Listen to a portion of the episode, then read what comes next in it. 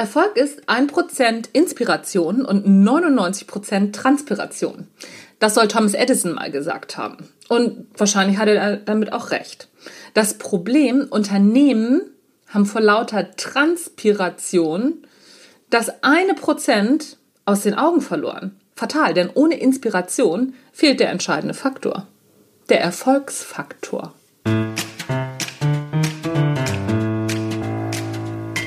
Hallo und herzlich willkommen beim Natural Leadership Podcast. Der Podcast, der dir dabei hilft, der Mensch bzw. die Führungspersönlichkeit zu werden, die du sein willst.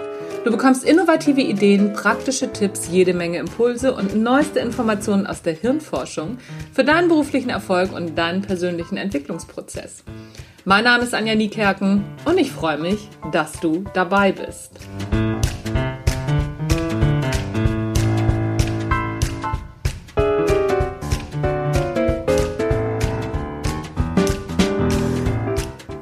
Erfolg, warum ein Prozent den Unterschied macht.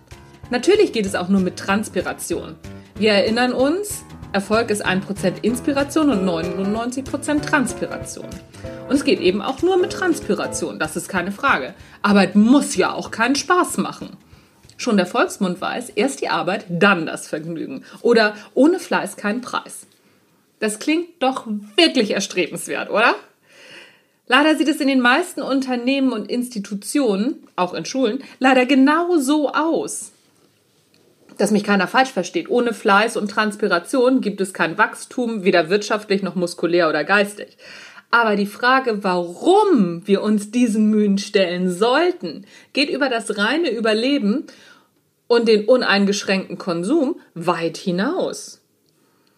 Gerade Anfang des Jahres befassen sich Menschen, Institutionen und Unternehmen mit ihren Jahreszielen. Was wollen wir erreichen? Wie wollen wir es erreichen? Das sind die Fragen, die gestellt und beantwortet werden. Das ist auch alles schön und gut. Aber das sind Transpirationsfragen. Wie will ich schwitzen? Inspiriert wird dadurch kein Mensch. Ein Beispiel aus der Kosmetikindustrie. Was wollen wir erreichen? 10% mehr Umsatz. Wie wollen wir es erreichen? Mit zwei neuen Beauty-Produkten. Na, schon inspiriert?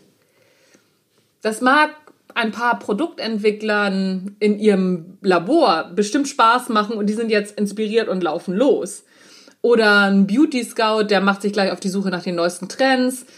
Aber was ist mit dem Rest der Mannschaft? Den lässt das kalt. Aber die können sich ja beim Transpirieren warme Gedanken über ihren nächsten Bonus machen. Wenn das nicht zynisch ist, dann weiß ich es auch nicht. Oder ein anderes Beispiel aus dem Einzelhandel. Was wollen wir erreichen? Eine ausgeglichene Bilanz am Ende des Jahres. Wie wollen wir das erreichen? Durch schnelleren Warendurchlauf mit zusätzlichen zwei Kollektionen. Das muss dem Verkaufspersonal doch Spaß machen.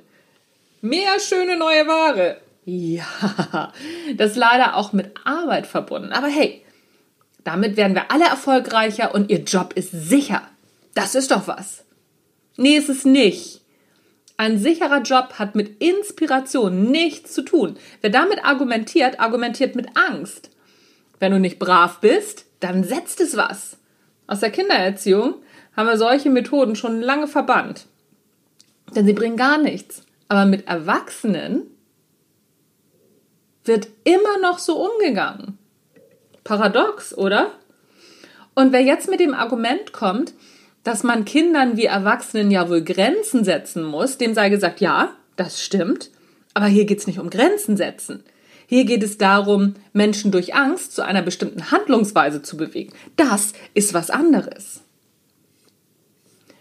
Zurück zur Inspiration und Transpiration und warum dieses eine winzige Prozent den Unterschied machen soll und auch tut.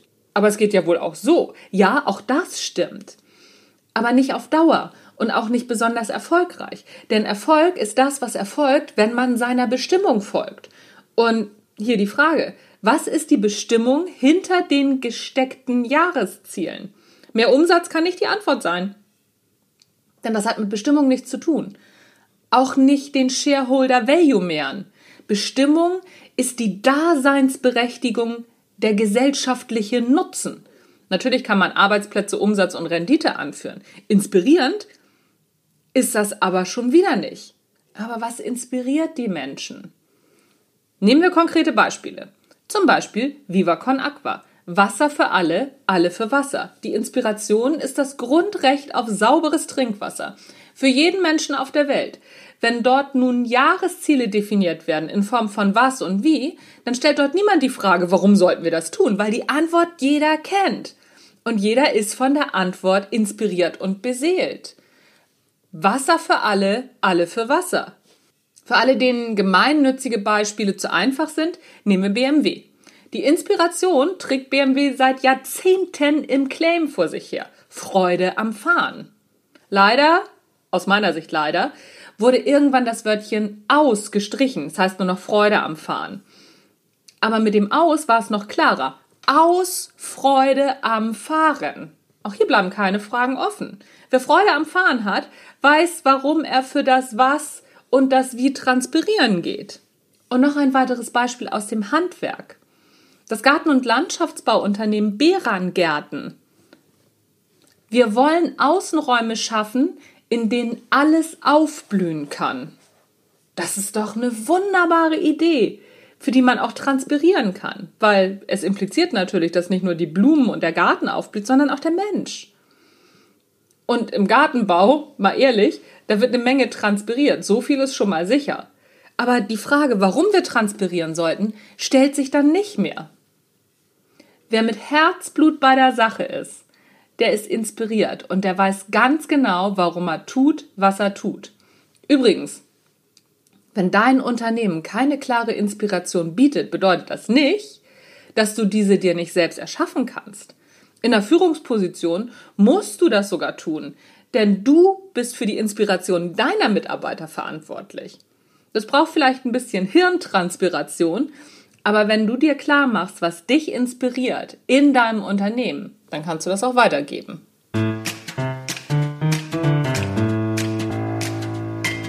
In diesem Sinne, das war's für heute mit dem Natural Leadership Podcast.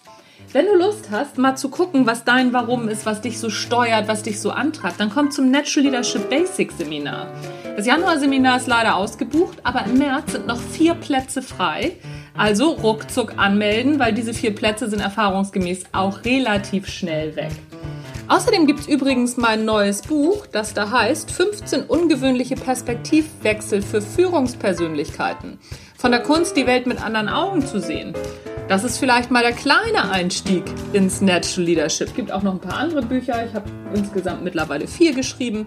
Also, die verlinke ich dir auch alle in den Show Notes. Ansonsten einfach mal bei Amazon oder bei Google Anja Niekerken Bücher eingeben. Da findest du mich auf jeden Fall und auch das Natural Leadership Prinzip. Und ach, Hütz mit dem Mütz, ist das alles schön wieder.